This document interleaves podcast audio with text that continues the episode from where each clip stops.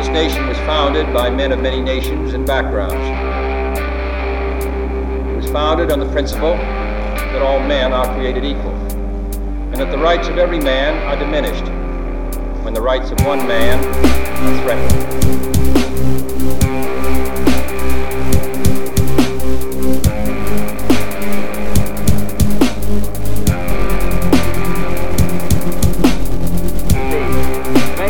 genuine agreement, freely arrived at by equals.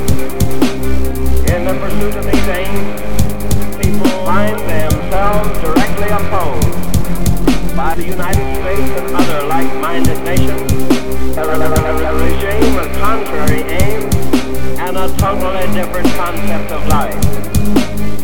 That regime adheres to a false philosophy false philosophy.